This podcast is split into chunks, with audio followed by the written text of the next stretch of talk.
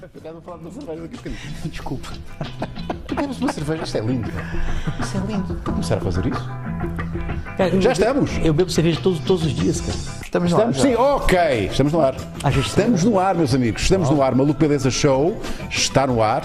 Mais uma semana, eh, a começar, e justamente hoje, em direto com dois convidados. Um deles pediu-me a cerveja que trouxe é Sérgio Melo, que eh, já te vou apresentar como deve ser, mas para já vou-te servir, vou-te servir a cerveja que. Traz, traz. Aliás, ora bem. Ah, como é que abrimos isto? Não, eu- este homem é homem que abre com a mão, queres ver? Como é que tu? Não, com a mão não dá, né, cara? Ainda não. dentes, não digas fazer É óbvio. Mas é o modo tradicional, irmão. Bom, está apresentado o nosso convidado, Sérgio Melo, o homem que abre garrafas de cerveja com as mãos, com a, com a Aqui eu boca. bebo, aqui eu bebo. Palmas, começamos logo assim. O A Sérgio, nossa. Sérgio, a nossa, Sérgio. Ah, vou apresentar-te assim muito resumidamente, se bem que há coisas que se podem dizer, coisas que não se podem dizer. Eu não sei o que é que, até onde posso ir. O Sérgio é lutador de MMA, treinador, ah, não sei se ainda és, se consideras um lutador de MMA no, no ativo. E és também alguém, e foi, e por essa razão eu convidei-te, ah, que ah, esteve recentemente na Ucrânia a combater pelo lado da Ucrânia, bem entendido, como voluntário. E eu perguntei-te há pouco, e tu fizeste uma, deste uma resposta muito evasiva, se consideras um soldado profissional. Ah, e eu convidei-te e, e agradeço-te muito a tua disponibilidade em partilhares connosco a tua experiência na Ucrânia e os motivos que te levaram lá e como é que era o teu dia a dia lá. E tu respondeste-me ah, de uma maneira assim muito enigmática. Ah, queres repetir a tua resposta? Sem dúvida. És um soldado profissional, Sérgio? Ah, como eu te disse, ah, uma criatura, independente do gênero, seja homem ou mulher, jamais diz verdadeiramente o que faz, mas nada faça que não possa ser dito. Né? Eu sou uma pessoa que sobrevivo. Ok. Reticências. Já lá vamos. Até porque a tua história de vida é absolutamente incrível.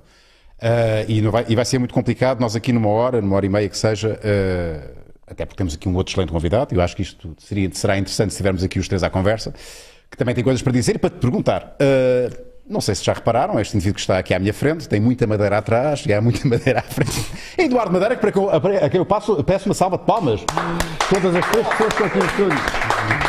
Obrigado. Eduardo, pá, já, não, já não nos víamos há muito tempo, apesar de conversarmos muito na, na internet, volta e meia no- nas, nas, eh, redes sociais, trocamos mensagens estávamos a comentar que, eh, pois, as redes sociais têm esta coisa, eh, há a falsa noção de que estamos juntos, mas não estamos- nós não estávamos juntos já pá, aí há 4 ou 5 anos. Sim, sim, sim. No entanto, eu vejo muita coisa tua. Pois, eu também vejo muita coisa tua. Estás fixe? Estou porreiro, pá, estou porreiro. Ah, Obrigado pelo convite. Estou contente de estar aqui, pá. E acho que, que, que tive sorte de ser hoje estar aqui com o Sérgio porque. Ah, ah, sabes que às vezes as pessoas fazem coisas que, que aquilo- é aquilo que eu considero e que se considera normalmente coisas que tornam as pessoas maiores que a vida. E tudo isso combater numa guerra por. ah, porque acreditas que estás do lado certo e não sei o quê, é uma coisa que é maior que a vida, não é? Estás a fazer uma coisa muito maior do que a vida comum, que é nós andamos a lutar pelo, só pela nossa coisinha, pelo nosso dia a dia, pela nossa subsistência dos nossos filhos, que já é, Que já é- muito já é um cargo de trabalho, sim. atenção.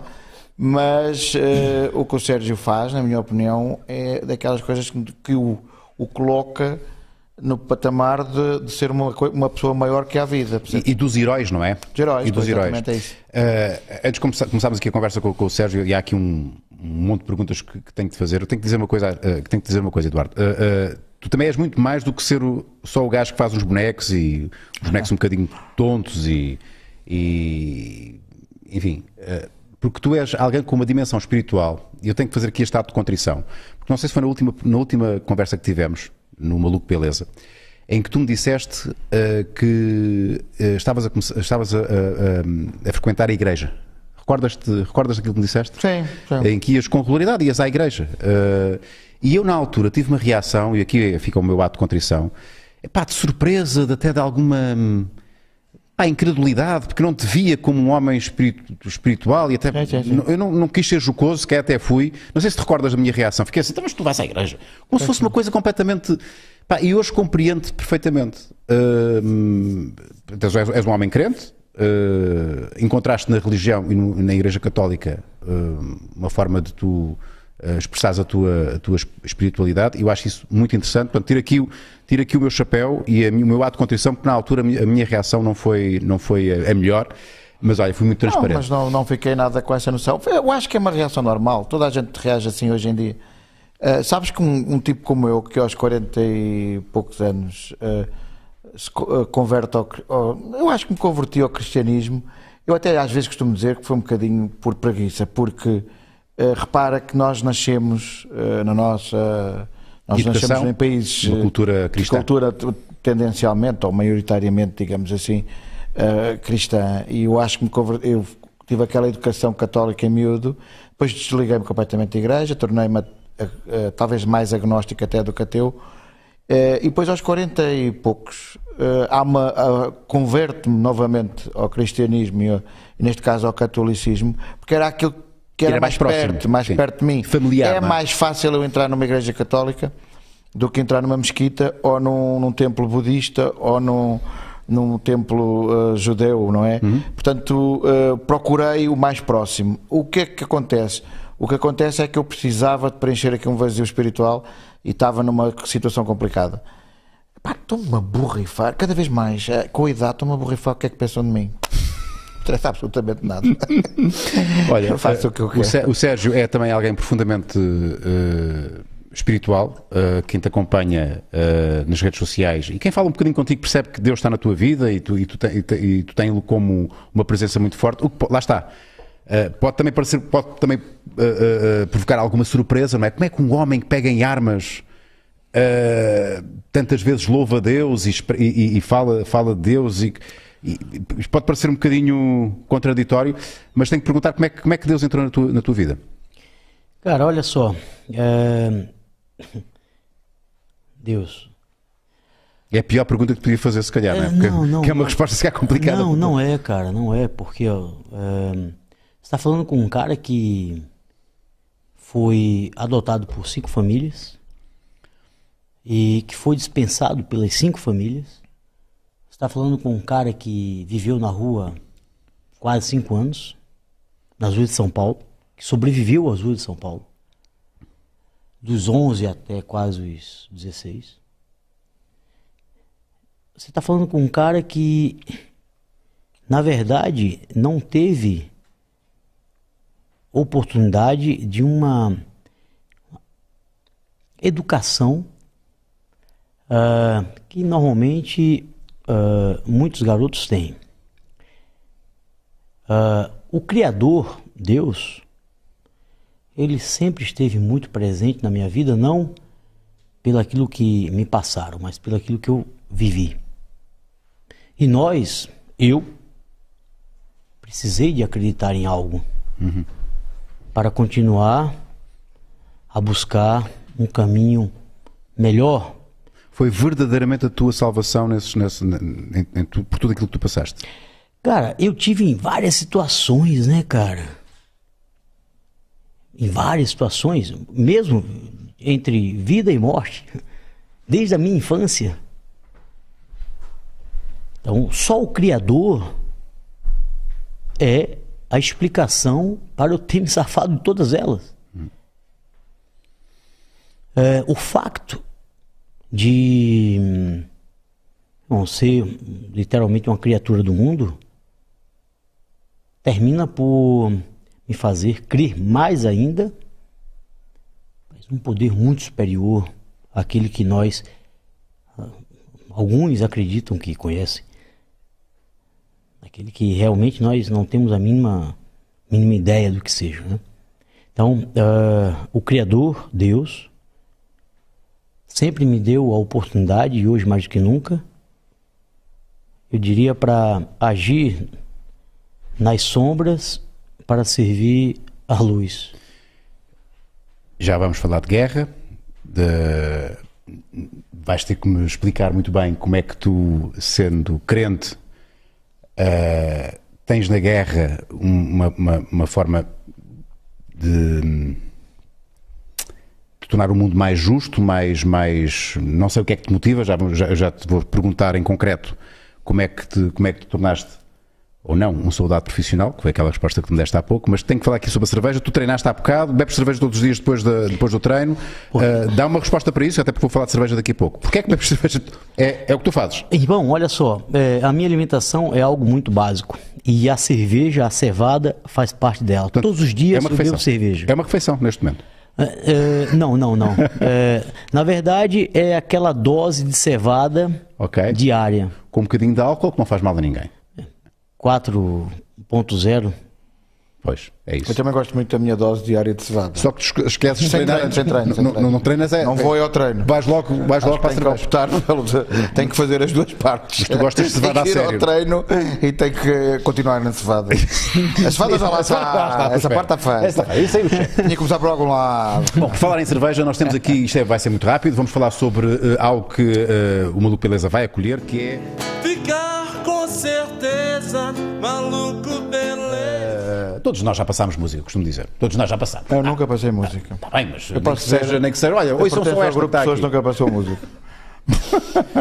Bom, É, é isso, é, pá, é isso, é, é aquela coisa de cozinhar. Toda a gente acha que eu, por ser um, um bom garfo e ser um gajo Também que se viste várias vezes a comer em sítios assim assado, sou um gajo que cozinho muito bem. Eu cozinho normal, mas eh, Não. mas, mas eh, eu sou realmente bom a comer. Pois também eu, mas repare, alguém que, eu já fiz bolos, mas não sou pasteleiro. não é? Bolos nunca fiz, mas já fiz. eh, Ah, nunca fizeste um bolo na tua caldeirada, vida? Já fiz uma caldeirada boa, caldeiradas boas. Ah, já fizeste mais do que uma caldeirada. Ah, mais do que uma, não fiz uma caldeirada. Bom, antes de entrarmos aqui no tema aqui do- do- do- sobre a guerra e, o- e aquilo que o Sérgio é, nos distingue aqui de. se distingue de todos nós, eh, fizeste serviço militar. Não. Excesso de contingente, não é? De contingente, sim. Nunca chegaste a. Para a facu- uh, fiz o coisa para a faculdade, depois puseram-me na reserva, Aham. reserva territorial. Como eu. E depois, eh, depois excesso de contingente e fui despachado. Disseste há pouco que o teu pai foi fuzileiro, tal como Foi o como meu. o teu pai, talvez na mesma altura, pá, Exato. curiosamente. Que é Tiveram os dois na guerra. Na, na guerra, na Guiné, depois Sim, na- exatamente. em, Moçambique. O meu pai, não sei se o teu pai também esteve na, em Moçambique. Ah, e não sei se chegaste, a- chegaste a, a- a- a- romantizaste um bocadinho, que eu lembro que, que via fotografias do meu pai com 20 e poucos anos. Sim, sim, sim. sim. E havia aquela romantização da guerra. imaginário todo, sim, sim, sim, sim. Ah, e se um dia fizesse tropa, eu iria ser fuzileiro. Tu chegaste a pensar nisso ou não? Pensei, pensei, pensei. Se eu tivesse ido parar à tropa, obviamente que, que teria sido fuzileiro. Pois. Ou pelo menos da Marinha. Bom, ah, o que é certo é que ah, há esta ideia romântica da guerra. A guerra não tem nada de romântico. Nada, nada, nada. E, e se calhar ninguém melhor do que, do que o Sérgio para me explicar, eh, e vou já direto ao assunto. Eh, tu, não sei se podes assumir isto, tu fazes parte da Legião Estrangeira, se uma vez. Para já, a Legião Estrangeira convém explicar o que é que é. Eh, poderás, pelas tuas palavras, dizer o que é que é a Legião Estrangeira? Toda a gente já ouviu falar, mas quem não sabe muito bem o que é que é. Bom, eu, eu posso dizer eh, aquilo que vivi, né? Então, as coisas tendem a mudar. Então, na minha época, a Legião Estrangeira, é um- uma força militar especial, que aceitava eh, elementos, mas já na minha época filtrava os elementos, como por exemplo, antes da minha época, Entrava tudo. entrava tudo. Né? A Legião, na minha época, já estava filtrando os elementos. né? A Legião Estrangeira é hum, uma força militar que faz, nomeadamente, eh, trabalhos para a França, Legião Estrangeira Francesa, Ahn, mas que também, ah, em situações especiais, fazem trabalhos ah, especiais. A palavra mercenário incomoda-te ou não?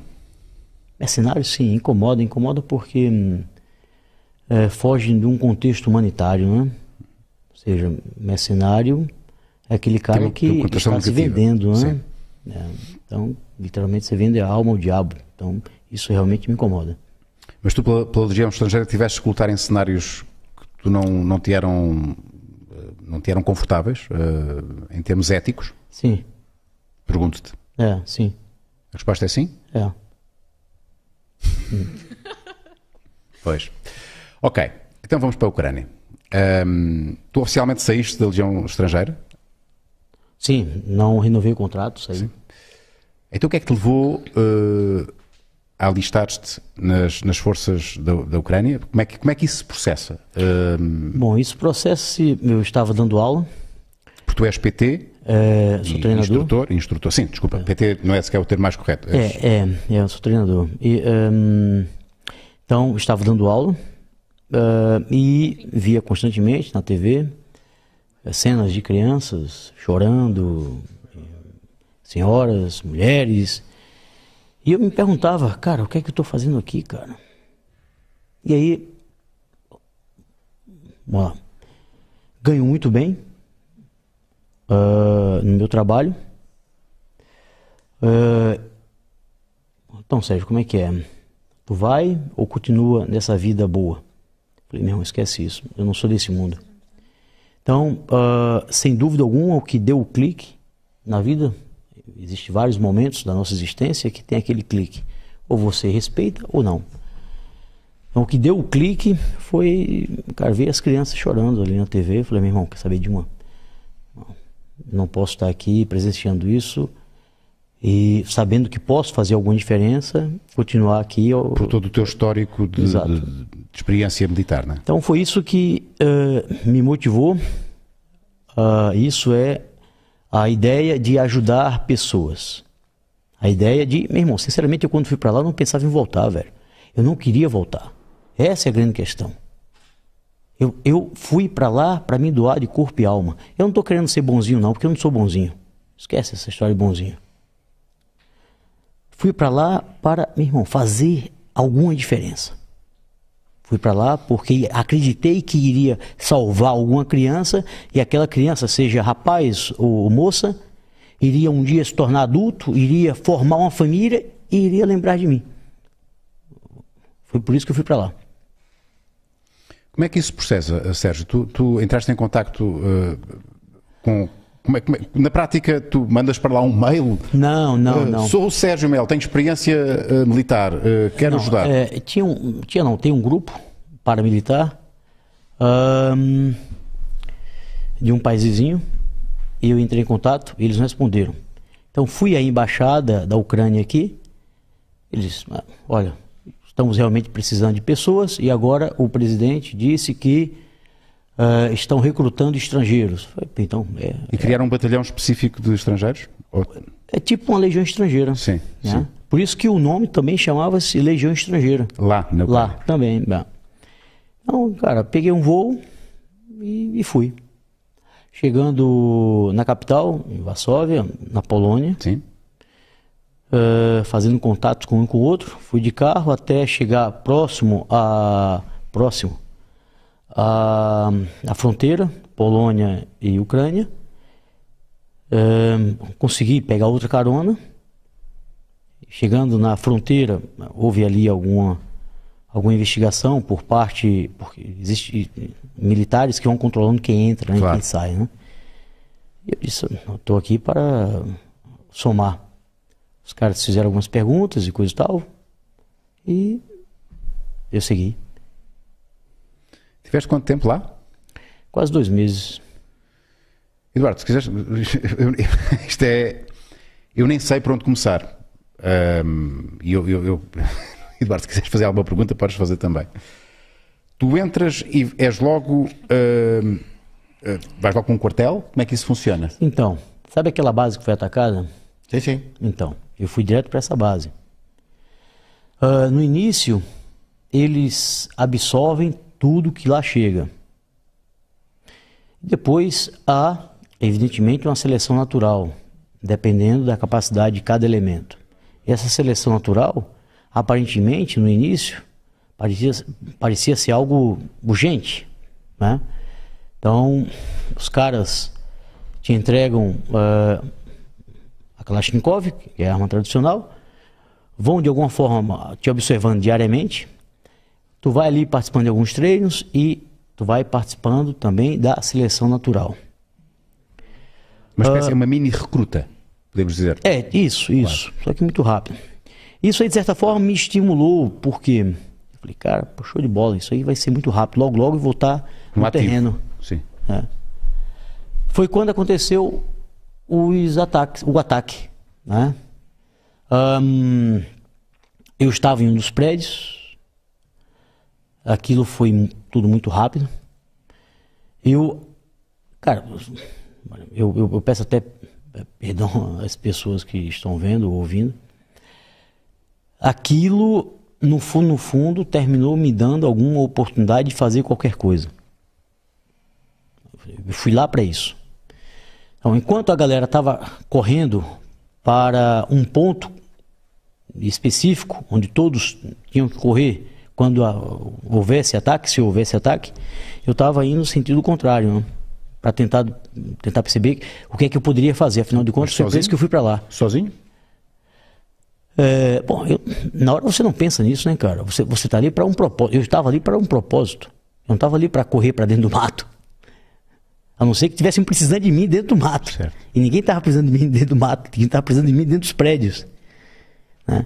Então as bombas iam caindo. Né? E você ficava naquela. A próxima é na minha cabeça, a próxima é na minha cabeça, mas pô, tá, tá tranquilo, eu tô aqui, eu tô aqui para isso. Né? Só que bom, nenhuma caiu. É, teve uma, uma instrutora que era é, oficial, e estávamos ali quase que diariamente, eu e o grupo. Bom, ela, ela, ela morreu nesse ataque, né? Então isso é uma coisa que, sem dúvida alguma, é, eu sinceramente é a única coisa que realmente lamento.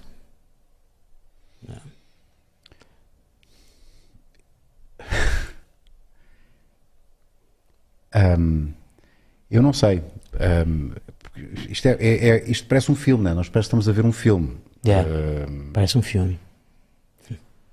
todos os dias podias ser morto. Cara, mas eu, brother, olha só, eu, eu, Sérgio Melo, eu não tava pensando nisso, velho. Quando você vai pra uma guerra, você vai pra uma guerra, você não vai como aventureiros, com muitos, porque depois desse, desse ataque, mas tinha filas enormes de caras desistindo. E eu olhei pra aquilo e falei, meu irmão, o que, que esses caras vieram aqui fazer, velho? E foi exatamente isso que também me motivou a sair de lá. Por quê? Porque chegou num ponto em que você é travado. Ponto.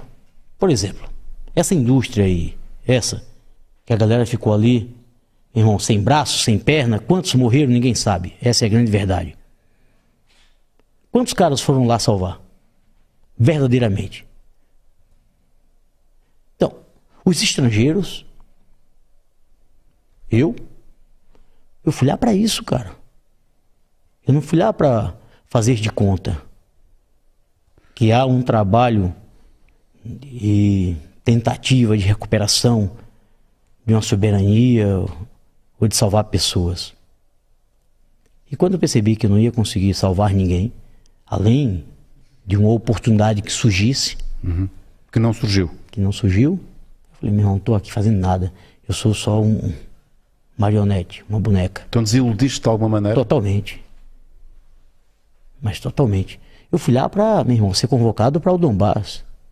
Eu fui lá para, meu irmão, chegar à frente da, da indústria e as tal, salvar aquela galera. Meu irmão, mesmo que eu morresse, brother, eu, eu, eu não sou desse mundo, você não é desse mundo, você não é desse mundo. O que você falou no início? Nós, enfim, vamos ali, buscando de alguma forma, não com essas palavras, mas o nosso conforto, a nossa segurança. E aí, de repente, você percebe que, espera aí, tem algo a mais que isso. E você decide assumir isso. Não tem a ver com religião. Porque se tiver a ver com religião, eu não estaria disposto a fazer o que estou disposto para defender aquilo que acredito. Bom, vamos desanuviar um bocadinho, que às tantas a conversa vai muito a fundo, não é? Ficaste um bocado sem palavras, Eduardo. Que que- Não, estou a ouvir. Epá, sabes que muitas vezes, hum, hoje em dia, as pessoas estão mais interessadas em falar do que em ouvir. Eh, e há realmente coisas mais interessantes do que ouvir a nossa própria voz. Sim. Eh, e isso é uma conclusão que eu, que eu cheguei muito recentemente. Eh, eu, por exemplo, estou num jantar hoje em dia com amigos e não sei o quê, e a maior parte das vezes estou a ouvir. Estou a ouvir. Porque, e, e mesmo piadas e não sei o quê, está toda a gente à espera que eu tenha sempre piadas. Não me interessa nada fazer piadas, apetece-me ouvir piadas dos outros e, e ver como é que eles fazem, como é que eles dizem, e às vezes estar a olhar para eles e perceber que têm muito mais piada do que eu. E eu é que sou o profissional e eles ganham a vida a fazer outra coisa. Portanto, isso, eh, ouvir o Sérgio é, é uma coisa que eu, eu, eu quase tenho que pagar um bilhete, eu devia pagar um bilhete para ouvir o Sérgio. É uma conversa muito mais interessante do que 90%, 98% das coisas que tu podes estar a ver neste momento no mundo, no mundo. Também pelo acho. menos para mim, pelo menos para mim. E agradeço, olha, isso é um elogio também Sim, aqui ao sim, nosso pá, trabalho. Foi uma sorte. Ahm, Mas não, mas não vais cobrar um bilhete. não, não vou cobrar, não vou cobrar, mas vou-te perguntar uma coisa. Ah, Ele não vai cobrar porque ele já passou o nível. tá? Já- exato, exato, exato. Mas eh, o Eduardo, pronto, eh, eu já conheço o Eduardo há muito tempo e, e- e todos nós o conhecemos, conhecemos como um humorista e tu ah, estavas a falar de dar opinião e tu, eh, não sei se estás arrependido de, nas redes sociais, tu reservares eh, por algumas ocasiões ali um ou outro post para mandares umas farpas, dares uma opinião. Estavas à espera da- das reações das reações que tiveste, porque houve gente que sim senhor subscreve, mas levaste com muita pancada também. Porque muitas vezes tu opinavas de uma forma muito hum, epá, muito politizada, muito crítica, eh, eh, o que não é muito comum para alguém ligado ao humor. Sim. Ah, epá, eu acho que há, uma, há uma frase, eu creio que é do Dante, que é ah, um- o- e também tem, tem tudo a ver com o programa de hoje, que é o, há um espaço, ah, o, a maior parte do espaço reservado no inferno é para as pessoas que não tomam partidos, Ah, para aqueles que ficam neutros. Não tomar partido, não, não te envolveres nas coisas, não dizeres o que é que achas que está certo, mesmo que estejas enganado. Podem depois provar que estás enganado. Sim, e tu corriges, e tu corriges. Exatamente, tranquilo, estou enganado, estou enganado. Provaram-me o contrário. Mas não tomar partido é, é, é complicado porque chegas a uma altura que hum, sentes que sentes que estás só a ir com a corrente. Sim.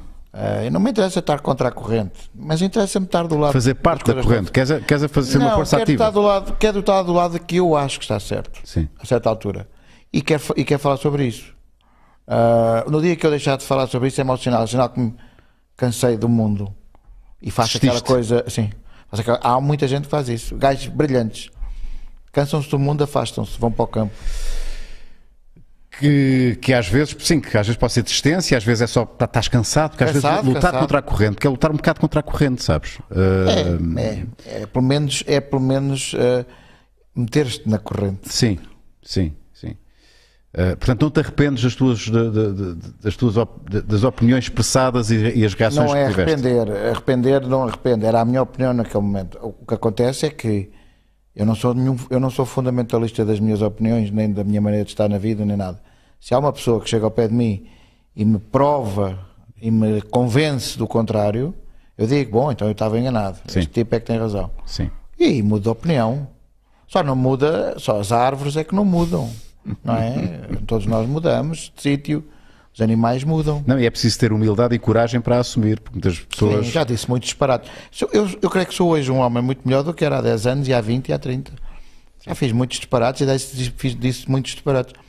Não me arrependo, porque fa- fazia Faz parte parte do de mim naquela processo, altura. sim. exatamente, faz parte do mas, processo. mas na verdade cresci muito e, e, e tornei-me uma pessoa melhor. E espero, aos 90 anos, ser um tipo quase santo. E, e- Um não, beato. não, não, não necessariamente, mas pelo menos pensares diferente. aos 90 é- é e não- tal anos antes de ir, tem que ser um tipo 100%. Olha, eh, completamente a despropósito, David Antunes, eh, estamos a ver quem é o David Antunes. Gada- Pá, o Eduardo cante um, um tema do Jean-Pierre Jean-Pierre sim. Pá, o Jean-Pierre Fanin, uma das, lá está, um dos, um dos disparates, dos bons disparates teus, eh, fala-me desta personagem que pá, foi uma das, das- das centenas, não é? Que, que tu, que tu Olha, entretanto, criaste. Sim, o GPR Fanan, curiosamente, nasce há muitos anos atrás. Há muitos anos atrás, há muitos anos. É atrás. É né? atrás, é. pá, isto- há, logo pessoal, vai aparecer é, logo não, pessoal. isso é uma anos atrás. redundância. Ahm, o que é que acontece? Ah, depois hibernou. Sim. Ele eu creio que ele nasce ali por altura do. ah, do. do Subanda Terri, talvez. É pá, há muitos anos atrás mesmo. Sim. Há muitos anos. Ah, o que é que acontece? Há pouco tempo tive, recuperei o personagem e recuperei algumas músicas ah, e criei até umas novas e pronto. E, e- e- e- e a malta. houve um revival e houve muita gente que conheceu na altura. Tu chegaste a cantar com o David Antunes. É, Ele convidou-me várias vezes e eu, estúpido como uma porta, não fui, porque eu ia lá ao estúdio dele e gravávamos as músicas dos dois e eram provavelmente um sucesso mundial, porque o David Antunes é fantástico e, epá, e é reconhecidamente um grande músico E eu sou só um comediante adorava ter sido músico, adorava. Olha, mas tu usas a música como, como instrumento Sim, mas, é uma, brin- mas na brincadeira, porque é a minha homenagem à música e à minha paixão para a música. Mas olha que tu se, calhar se te esforçasses um bocadinho e se dedicasses que eras capaz de fazer qualquer coisa, qualquer coisa Olha, se me permitem, por acaso gostava de falar do. Tu já praticaste algum desporto de combate? Ah, eles não me ouvem. Já a boxe, ah, sei lá, epá, eu vou dizer uma coisa que vai horrorizar-te, mas que tu também vais começar a pensar assim dentro de, chegar a ver, uma semana ou duas. Então, Foi há 30 anos, portanto, eu tinha 30 anos, eu tinha 18 anos. Pratiquei boxe. fizeste quanto tempo? Ah, fiz, olha, eu vou-te dizer a verdade, eu vou dizer aqui a verdade. Fiz. Um treino. Ah, Diz? Fiz um treino. Não, não, não. Fiz, a- pratiquei boxe ali durante uns tempos. E, e depois, isto é mesmo verdade. Como eu já andava no boxe e, e na altura era magro e teve, tinha assim um físico eh, não como o do Sérgio, mas mais perto do, do Sérgio do que este agora. Agora estou mais perto do Jô Soares, não é? Na altura estava, estava mais perto do Sérgio. Ah, Está longe do Jô Soares. é, sim, sim, Está estou muito longe. bem. Estou longe. É, E o que é que acontece? O- fui convidado na altura. Ah, eu praticava também surf e não sei o quê, ainda pratico, mas pronto. E fui convidado na altura para ser segurança de uma discoteca Não. Que tu vais, tu vais de certeza reconhecer, que era o Visage na Costa da O Caparica. visage, O o clássico visage na costa, Exatamente. sim. Fui convidado para ser segurança do Visage. E então. segurança do visage. Foi segurança de idade. E então fui, fui lá uma tarde, epá, e por azar da tarde em que eu vou. Ah, eu então eu andava assim, não Sou do é? boxe, sou do Eu boxe. Sou do boxe, sou do boxe. E então eu vou numa tarde em que há uma, uma confusão brutal, tu, tu dá uma pancadaria muito grande. Utilizaste os seus recursos de boxe? ou não? Ah, não, eu Não percebi, percebi assim. Por acaso não me correu muito mal, porque também ninguém se meteu muito comigo. Mas eu percebi assim: se, isto, se eu tenho mesmo que andar aqui à, à tareia a sério, ah, eu, levo, eu levo aqui uma tarefa, porque era tudo, era tudo pessoas enormes, adultos, não é? Sim, Já sim, sim. grandalhões. Possivelmente alcoolizados Eu era um miúdo de controle. 19, 18, 19 anos. E portanto ah, decidi deixar de ser segurança nesse dia. ah, E abandonaste o boxe E também? abandonei o boxe, sim. sim. Também, também, na verdade, eu estava a começar já a fazer combates. E fiz aí dois ou três combates eh, daqueles já com umas regrazinhas e levei muita tareia, percebes? Eh, E não gostaste? Muitos murros, e não gostei muito. Foi desagradável. Porque começava a me enervar, mas levava à mesma. Então. Os nervos, então os nervos não conseguia vingar. Já as artes marciais e o boxe e todas as outras os esportes de combate já fazem parte da tua vida há muito tempo, não é? Eh, como é que como é que isso entrou na tua vida? Ahn, cara, eu morava nas ruas de São Paulo e a, a primeira ah, a primeira classe, eu acredito que o Fábio Gugel, que é uma pessoa muito conceituada, que é um dos líderes da Aliança, que, irmão, estou falando de uma coisa grandiosa, né? ele em- começou a dar aula entre a Avenida Ipiranga e a São João. Ahn, Aula de e- quê? De Jiu-jitsu. Jiu-jitsu. é. Só que o que me chamava atenção era o Muay Thai. Então, na época, ainda morava na rua. Não sei, agora não recordo muito bem por qual carga d'água. Resolvi subir o prédio e disse: Olha, eu quero treinar Muay Thai. O jiu-jitsu do Fábio Gugel era embaixo. Mas o cara, o professor de Muay Thai, disse: Olha, ok, vai ali, se inscreve. Eu Falei, "Ah, eu quero treinar, mas não tenho dinheiro. Falei, pô, então como é que você vai pagar? Falei, eu posso limpar a academia. Uau, aquela história que nós vemos nos filmes, não é? Não há- Então- aconteceu contigo. É, então ele, olha, a gente pode fazer aí uma experiência ahn, e só que você não vai poder morar aqui. Eu, tudo bem. Então, continuei morando na rua, limpava a academia, treinava um determinado horário Muay Thai, mas sempre parava para ver os treinos de jiu-jitsu da escola do Fábio Gel. Ahn, esse foi ah, o meu início com relação às artes marciais, o Muay Thai. Ahn, mas continuava morando na rua. Então, aconteceram outras situações que fez com que eu saísse de São Paulo, exatamente pelo fato de, enfim, já estar farto de morar na rua. Ah, em uma confusão, depois de algum tempo, e outras situações da minha existência, ah, o meu, meu primeiro professor, ah, aliás, o filho dele, perguntou se eu gostaria de ir treinar jiu-jitsu. Isso já no Nordeste, em Sergipe. Aí eu lembrei do Fábio Gugel, do Jiu-Jitsu, falei, sim, eu quero. Falei, ah, mas eu não tenho onde morar. E o cara disse, olha, mora lá na academia. Então, era tudo que eu queria. Sim.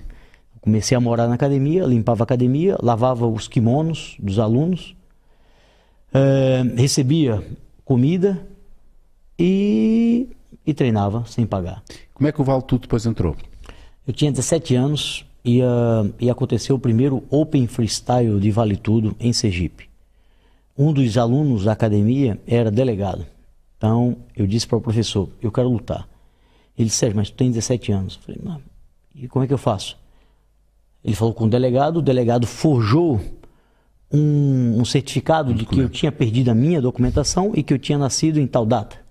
Então, com aquele certificado, eles aceitaram que eu fosse lutar o Vale Tudo. E fizeste Vale Tudo por dinheiro ou por, pela- pelo desafio?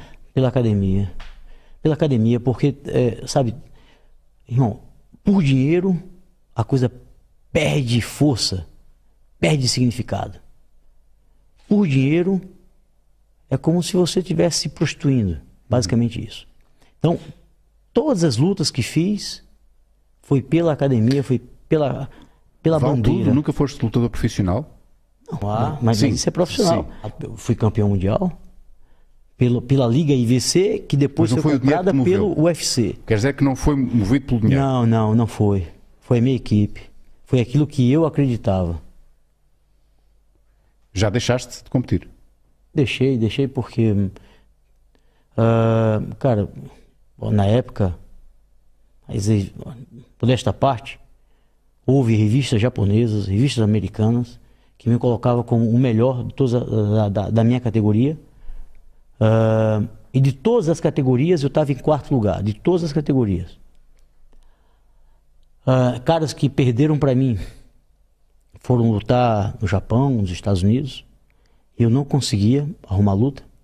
Eu fui de alguma forma boicotado. Boicotado porque é, bom, eu tinha que fazer uma luta com um determinado elemento e que supostamente eu tinha que perder. e eu não aceitei. Ok, E aí a casa caiu para mim. claro. Depois de um certo tempo, o Sérgio Melo, campeão mundial de Vale Tudo, estava vendendo novamente água e biscoito Globo e chamate na Lagoa Rodrigo de Freitas. É. E aquilo me entristeceu. E foi por isso que eu vim para Portugal. Já há quanto tempo é que estás cá? Há quase 22 anos. E esse sotaque ainda continua aí cerradamente brasileiro. Não tens nada de português, pá. Uh, ainda Cara, aquele, aquele sotaque brasileiro, não é? Ah, Muito Olha, cerrado. é, cara, mas eu vou te falar, cara. Esse é o melhor país do mundo, velho. Muito obrigado, concordo contigo. Mesmo, cara. Mas Isso aqui é um suspeito. paraíso, cara. Eu não entendo a galera que fala mal de Portugal. Não entendo, velho. Quando ninguém começa a falar mal de Portugal, eu até saio de perto. Falei, vai. É. com licença. Eu também sou o maior fã de Portugal. Gosto mesmo, mesmo muito do nosso país. Quanto mais viajo, mais, eh, mais tenho essa percepção. Claro que eu também não tenho. Tu chegaste a viver na Guiné. Aliás, tu nasceste na Guiné. Mas estiveste lá quanto tempo? Não estiveste assim. Não, não, pouco tempo. Pois, pouco tempo. Dois anos. Não, chegou a dois anos. Nunca tiveste uma experiência fora do país assim. Não, não. curiosamente, tive um convite para viver no Brasil. Sério? Achei sim. Eh, para- para- quando, quando escrevi a contra-informação, falou-se dessa hipótese, porque eles queriam fazer uma contra-informação na Globo. Ah, Tu escreveste o Conta Informação. sim, sim, sim. A malta. esque- Eu já me tinha esquecido disto. Sim, Conta sim. Informação. Até, quando- eu, quando- até eu já me tinha esquecido. O Conta Informação foi um programa. É do teu tempo ainda o Conta Informação. Estavas cá. Pá, que eram uns bonecos. eh, Ah, sim, sim. que era, Era muito isso. engraçado. Era muito engraçado. A malta esquece, É, mas isto foi é. um programa que era líder de audiências absoluto. E metia o pau na galera, né? Exatamente. Exatamente. E a galera com poder. Estamos a falar de políticos. de- Exatamente, é. E tu fazias parte de- de- de- Da da equipa de escrita, da sim. equipa de escrita. Epá, eu creio que fui, eh, não, te- não te, epá, já não me lembro bem dos pormenores, mas eu creio que aquilo era escrito por, por Ricardo Martins, o Zé Pina e o João Quadros. Sim. E o João depois, a uma altura que sai, e eu, eu integro a equipa. E tive lá um ano e pouco, e depois saí e vai o Filipe Almeida Fonseca, que também teve lá uns aninhos. Ahm, e, e escrevi isto, pá, foi uma experiência, aprendi imenso, imenso, porque eu era miúdo. Teus e depois falou-se nessa hipótese de, de haver de ir para o Brasil e tal, e de eu ir, como eu era o mais novo e tal, já não- ainda não tinha filhos, não era que Ia, ia eu para lá, para o Brasil, para o Rio, para a Globo, uh, transmitir ser o know-how. guionista? e assim, foi falar disso. Depois houve a crise do. uh, a, a crise das televisões. uh, eu creio que isto foi talvez em 98, pai. Ah, uh, 98, sim. Eduardo, nós somos antigos, Eduardo. Sim, sim. Nós somos muito antigos. Portanto, houve a crise da televisão e não sei o quê, e depois disso ficou tudo em águas de bacalhau, já ninguém foi para lado nenhum. Mas eh, o, o, o Nuno Artur Silva, que era o diretor das produções, Sim. chegou a falar isso comigo. Assim, epá, ficou assim uma coisa, uma conversa meio no ar. Mas Eh, terias e sido, portanto, um depois a ponta de coisa- lança, terias sido uma lança para. Teria, mas teria sido o gajo que ia explicar mais ou menos que ia lançar a coisa lá. Então iria viver no Brasil, no Rio, uma temporada. Pá, Com aquela idade, eu só queria ir, não é? Só queria ir para o Rio, viver no Rio. Ainda por cima na Globo, e estás a ver a, a loucura que era. Sim, sim. Não foi. Olha, mas agora fazes novelas, estás a ver, na TVI. Sim, sim.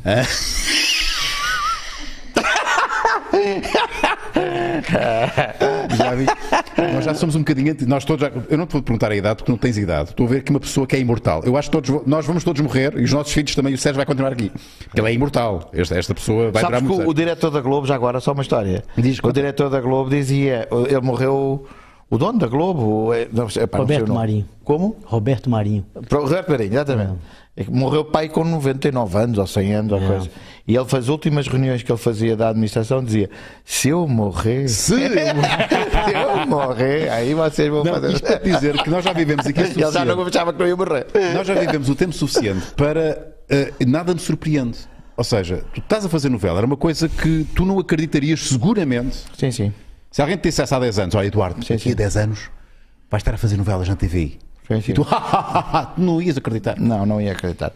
É verdade. Ahm, na verdade, eu fui convidado algumas vezes para fazer novela e nunca quis fazer novela ah, porque eu tinha muito medo. Ah, eu vou-te explicar porque é que é medo. Eu sou um, um gajo ah, muito livre de cabeça, tenho que estar muito livre. E eu tinha muito medo que a novela, de ficar ali muitas horas, fechado, muitos dias da semana. Estás a ver? É, é quase uma prisão. E eu, eu pensei, eu não vou aguentar aquilo. Ah, e até, ao dia, até a altura de eu começar a gravar, eu achei que não ia aguentar. Eu ia dizer tipo, eu não, eu não aguento, e fugia. Não dia a seguir encontrava os estúdio? lençóis, os lençóis assim para eu desprender uns aos outros e olha, ele fugiu. Ah, O que é que acontece? Ah, epá, Estou a fazer e É um não- trabalho como outro não, qualquer. não- É um filme que dura mais tempo. era só, era só uma coisa da minha cabeça. E o que eu acho é que, hum, epá, para mim, da maneira como eu vivo a vida, eu gosto de experimentar todos os registros e check. Este está feito. Está feito, já. O que é que tens medo, Sérgio? Nada. Irmão, é como eu disse anteriormente, eu não sou desse mundo. O medo limita o, o ser humano, limita a criatura. Eu não tenho medo. Então nada. dizes sim a tudo? Dizes sim a tudo? Ou não é o medo que te, que te faz dizer não? É outras coisas? Sim a tudo? Não, não. Não, quando digo sim a tudo, é, não é o medo que te faz dizer não a alguma coisa. Não, é não outra. é, não é, não é, não é. É a conduta moral. Olha, você pode não ter dinheiro, você é homem. Você pode não ter saúde, você é homem. Se você não tem caráter, esquece. Você não é nada. Então, eu prezo pelo meu caráter e minha consciência. Sim, mas alguém dizer que não tem medo. Epá, o medo é uma defesa, o medo faz-te faz-te escolher ter as decisões certas, não é? Porque seguramente num ambiente de guerra, de combate, de operação, eh, o medo existe. Ou Existe. Mas uma coisa é você ter medo e parar. E você ter medo e continuar. Então, vamos lá. Rebobina a fita. Sim, eu tenho medo, mas ele não me para. Ok. Tu ultrapassas o medo. Eu não ultrapasso. Eu não acredito.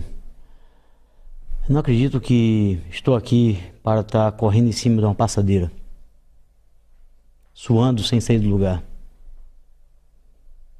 Então queres ir para onde? Irmão, eu volto a dizer, eu não sou daqui. Isso é meio assustador, não é? Não é, Parece não. que vemos alguém que. Cara, não é. Se Eu- você eu não parar para se- analisar, se você parar. Aliás, se nós pararmos para pensar, você agora, por exemplo, você decidiu assumir uma postura religiosa. Você melhor que ninguém sabe disso. Vai chegar um dia, irmão, que tu vai fechar os olhos e já era, tchau. Só que antes desse dia chegar, antes desse momento chegar, você vai ter a oportunidade para pensar o que, que tu fez da tua existência. E aí, esse É fazer as contas com Deus? momento curto vai te dar tempo suficiente para ter a consciência se tu foi uma pessoa que buscou aquilo que verdadeiramente acreditou ou que agiu como a maioria, irmão. Deus, irmão, o Criador, ele nos condenou com algo que as pessoas utilizam muito mal, que é o livre-arbítrio. Isso é uma condenação do Criador. As pessoas acham isso. Era mais fácil se não tivéssemos, não é? Era mais Ah, fácil se nos dissessem o que é que era para fazer. Sem dúvida. Eu não acredito no Novo Testamento. Espera, eu tenho que fazer esta pergunta, Sérgio. Mas tu, enquanto combatente no ambiente de guerra, Ucrânia, tens de cumprir ordens, não é? Ah, o livre-arbítrio às vezes não existe porque tu és, não é? Estás a cumprir um, um- mesmo quando fazias, quando estavas na legião estrangeira, ah, não há muito livre-arbítrio como, como, como soldado, ou há? Não, mas está aí a questão. O que que te motivou a ir lá? Essa é, essa é a questão. Vamos lá. Tem um coronel, tem um general que manda um grupo. Olha, vão para ali e vocês, enfim, tem que fazer uma contenção. Tem que dar cobertura. Tem que resgatar. Quem tiver do outro lado contra você, está contra o bem que você acredita que está fazendo. Isso aí é da cabeça de cada um, é do coração de cada um, cara. É que do outro lado pode ser também podem estar com a mesma fé, com os mesmos princípios, com a mesma consciência tranquila que estão a fazer o correto. Só que no caso da Ucrânia em específico, bom, eu tenho que dizer, quem estava invadindo quem? Sim, claro. Há aqui uma outra questão que muitos soldados, eventualmente, da parte da Rússia, iam para lá enganados, não é? Não sabiam muito bem o que é que iam fazer. Não sei se tens essa percepção. O, o que eu posso dizer com relação a isso, eu sei exatamente aquilo que eu fui fazer. Como te disse no início, foi tentar ajudar crianças, mulheres, senhoras, enfim. Eu sei o que eu fui fazer. Do outro lado, do lado de lá, não sabes, não é? O que é que, Não. quais são as motivações de cada Não. soldado? Não. Tô ali, cara, para fazer o, o bem, o meu bem. Você sabe que a forma. Bom, e de certa forma eu sou até um bocado egoísta. Por que egoísta? Porque no fundo, no fundo, eu terminei por pensar em mim. E qual é a forma de, de algum modo nobre em você ser egoísta? É você ajudar outras pessoas que estejam verdadeiramente precisando. Há quem diga que o altruísmo é assim a derradeira forma de egoísmo. Eh, que é uma forma. É uma forma de egoísmo, é? ou seja, estás a fazer por ti, os outros, mas estás a, é uma expressão não é? do teu egoísmo e ajudar os outros. Ehm, vamos a uma pausazinha na conversa? Vamos Hã? uma pausazinha na conversa. Falar de um grande patrocínio que nós temos. Certeza, maluco, beleza. Madeira, tu, desporto, portanto, continuas, eu vejo de vez em quando, eh, no teu surf, Sim. que é uma forma quase. Eu percebo-te, eu agora percebo-te, percebes? Eu agora percebo-te. Antes não te percebia, cena espiritual, porque há quase uma. Há quase um, há quase um, um, um- um- um exercício eh, espiritual que, pá, que- que todos os surfistas falavam, falam, não é? Sim. E que, tu, e que tu vives, não é? Tu sabes que isso é. Eh, mesmo que não faças grandes ondas, mesmo que tu faças as grandes manobras. Neste momento já faço muito pouco. Fala-me disso, continua a ser uma paixão muito, muito grande. Eh, É, eu, eu acho, eu assim, a paixão na realidade é o mar. ok. A paixão é o mar. É, a cena de, de fazer o, o surf, nadar em mar aberto, fazer mergulho. Nadas em mar aberto. Usas em mar aquela aberto. luvinha, Sim, aquelas luvinhas próprias. Não, não, não, não. Há quem é? Ah, Nada em mar aberto. Nado com, com, o fato, com fatinho. com fato ou com os calções. Não tenho muito frio. Sou um gajo com muito pouca com muito pouco problema. E essa camada adiposa faz sempre há de servir com para alguma coisa. Essa camada adiposa há de servir para alguma coisa. Exatamente, é? exatamente. É natural. É natural. Ah, o que é que acontece? To- são coisas que têm a ver com o mar. Por exemplo, eu vou-te explicar. Eu há pouco tempo comprei uma prancha de stand-up. Sim. foi a melhor compra que eu fiz nos últimos. ah, Talvez 10, anos. Sério? Sim, foi melhor que qualquer carro, qualquer coisa. Porquê? Porque eu passo momentos absolutamente geniais que aquilo, sozinho, eu a prancha, e ainda há pouco não, não, não consegui fazer muito bem ondas aquilo, mas vou fazer passeios muito grandes. Pera, seja, é, quando não- aquela, é aquela que estás em pé a é fazer. aquela, o- aquela, sim, é essa prancha. Exato. estás E o que é que pé, acontece? como- Ah, ah, dou passeios incríveis e, pouco- e depois eu, eu, como tu, tu conheces-me, o meu cérebro não funciona de modo de modo normal. Não. Não. Ah, e, e há pouco tempo deu-me na cabeça e fui ao Bugio. Fui ao Bugio na, na prancha sozinho. sim. Mas isso é capaz de ser perigoso? É capaz de ser perigoso. Eu só percebi que era, que era perigoso à, à vinda para cá.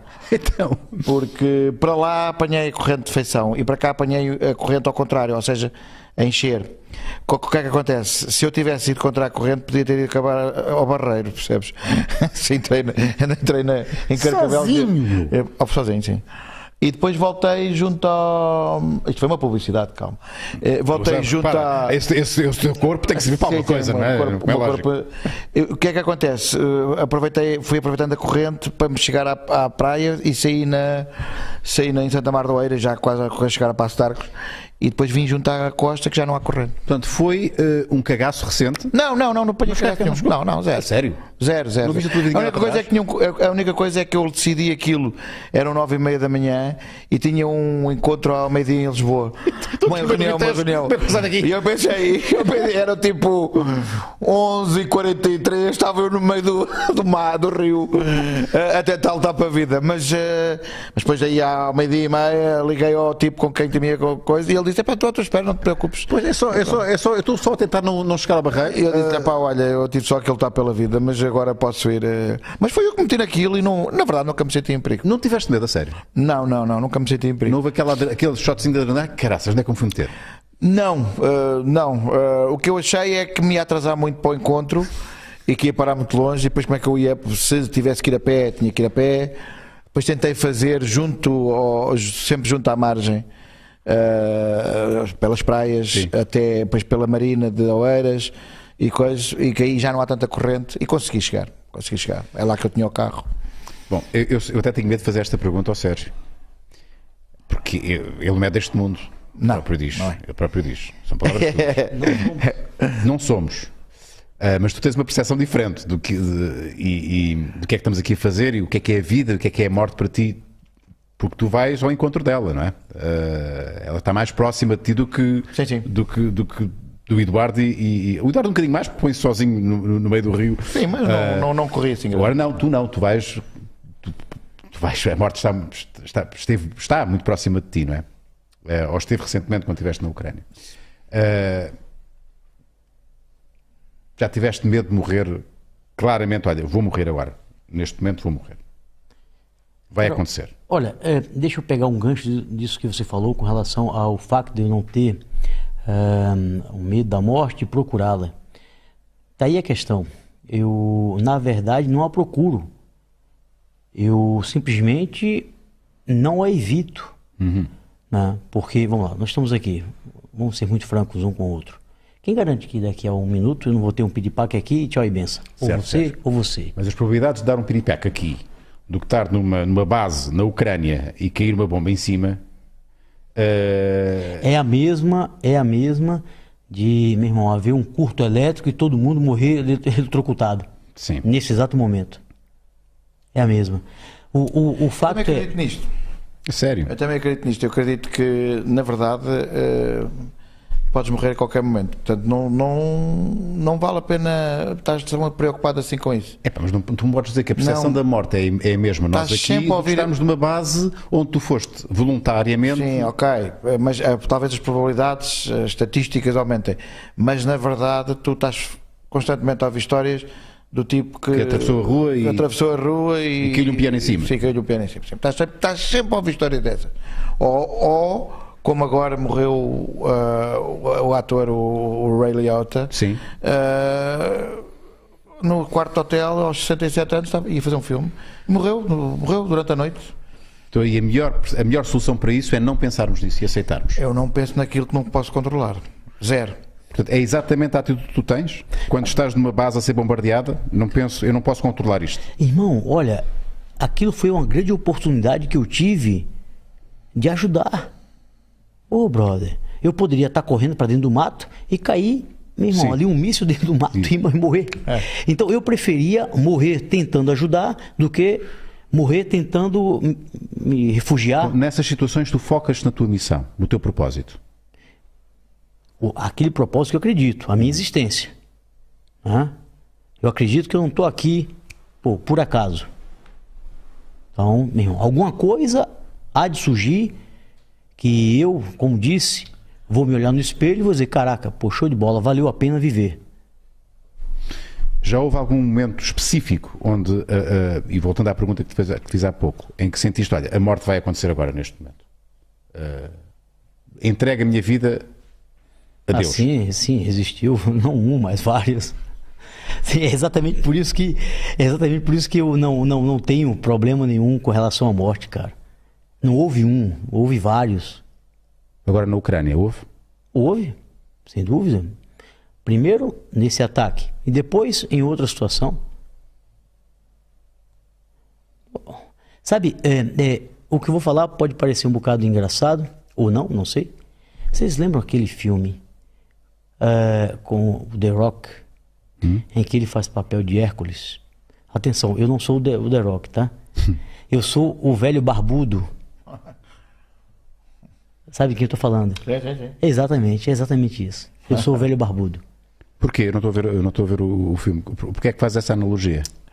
Porque eu, eu, eu, eu acho que o, eu, é, o- esse velho representa ah, ah, é a postura dele, não é? A forma como ele encara a vida eh, é melhor até inclusivamente do que tu estás completamente a leste. Não, eu não vi o filme. Não viste?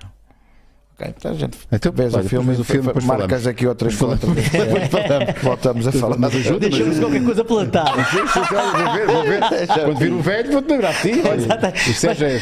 Mas é tu esquece, é o, esquece o, o herói, tá? Sim. É, Mas foca no porquê é que velho. dizes que é o velho? Porquê é que dizes que, é- que és o velho? Cara, porque, eh, como ele disse, o velho ele tem uma postura com a existência dele de que naquele momento ele fez tudo que pôde e que ele está completamente à vontade para fazer a passagem. Olha, é agora. E ele nunca acerta. Eu, quando fui para lá, eu pensei, cara, é, é hoje, é agora. Não acertei. Outras ocasiões da minha vida, da minha existência, meu irmão, eu falei, meu irmão, vai ser agora. Não foi, não acertei. Então, por isso que eu me identifico com o velho. Tu não és deste mundo. Tu também, tu também és da paz, não é, Eduardo? Tu és da paz. E tu também és da paz. Completamente. Mas, Microfone, microfone. ehm, como já diz um velho provérbio japonês, melhor um samurai em um jardim do que um jardineiro em uma guerra, né? Eu sou da paz. Isto é com cada frase um gajo. É? Uma questão de ir para casa. Pensares um Duas bocadinho. coisas, ver o Hércules e a segunda coisa, pensar nestas frases todas. Veja o Hércules, por favor, tá? Muito obrigado, Frederico. Muito obrigado, Muito obrigado. eh, Obrigado. Eduardo. Eh, muito obrigado, Sérgio. Obrigado a você. Foi aqui Obrigado, um irmão. show, uma maluco beleza diferente, é sempre diferente. Eh, nunca sei o que é que resulta na combinação de, de pessoas que, aparent- que aparentemente não têm nada em comum. Encontramos aqui coisas em comum eh, e é isto que eu quero que o Maluco Beleza seja um, pá, um espaço assim de. Olha, quando isto, com, com- com- estas coisas a acontecerem, inesperadas, onde há pontos em comum, e pontos que não são em comum, mas é isto, a vida é isto.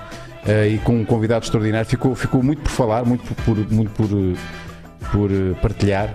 Eh, Depois do Hércules, né? Pedro Beck. mas, eh, mas Especial Hércules. tu, parti- tu não partilhas muito a tua vida na- nas redes sociais. eh, Não, não, não. Não, a, a não ser a questão profissional, Sim, né? porque tu és, não és PT, és treinador É. eh, de artes marciais, treinas também. Defesa pessoal, Defesa né? pessoal. Eu, eu, eu, eu foco um. Eu foco uma necess- uma, uma- uma necessidade real. Ou seja, Ahn, os meus alunos, eles treinam, eu lhes passo aquilo que pode vir realmente ser necessário. Ahn, eu costumo dizer para a galera que treina comigo que nós temos que encarar isso como uma situação real. né? Não só na questão de movimentação de defesa pessoal, mesmo questão física. né? Bom, simplesmente fazer barra, fazer paralela, são, são movimentos que às vezes a pessoa vai para a academia e pensa, vou fazer isso porque eu preciso de músculos, eu preciso definir. Mas eh, eu, particularmente, passo para a galera que, olha, tu faz isso porque Um dia vais precisar. um dia tu vai precisar ter força, habilidade e resistência para salvar alguém. se exemplo. alguém chegar ao pé de ti com um baralho de cartas, percebes? Não tens resposta ainda para isso. Para escolher uma, uma, uma carta. Não, mas eu deixei muito claro que não saio com ele. é má defesa para isto. Voltamos na próxima quarta-feira para mais um Maluco Beleza Show. Muito obrigado, Eduardo, Sérgio Frederico. Obrigado. Valeu, muito obrigado. Tchau, até para a semana.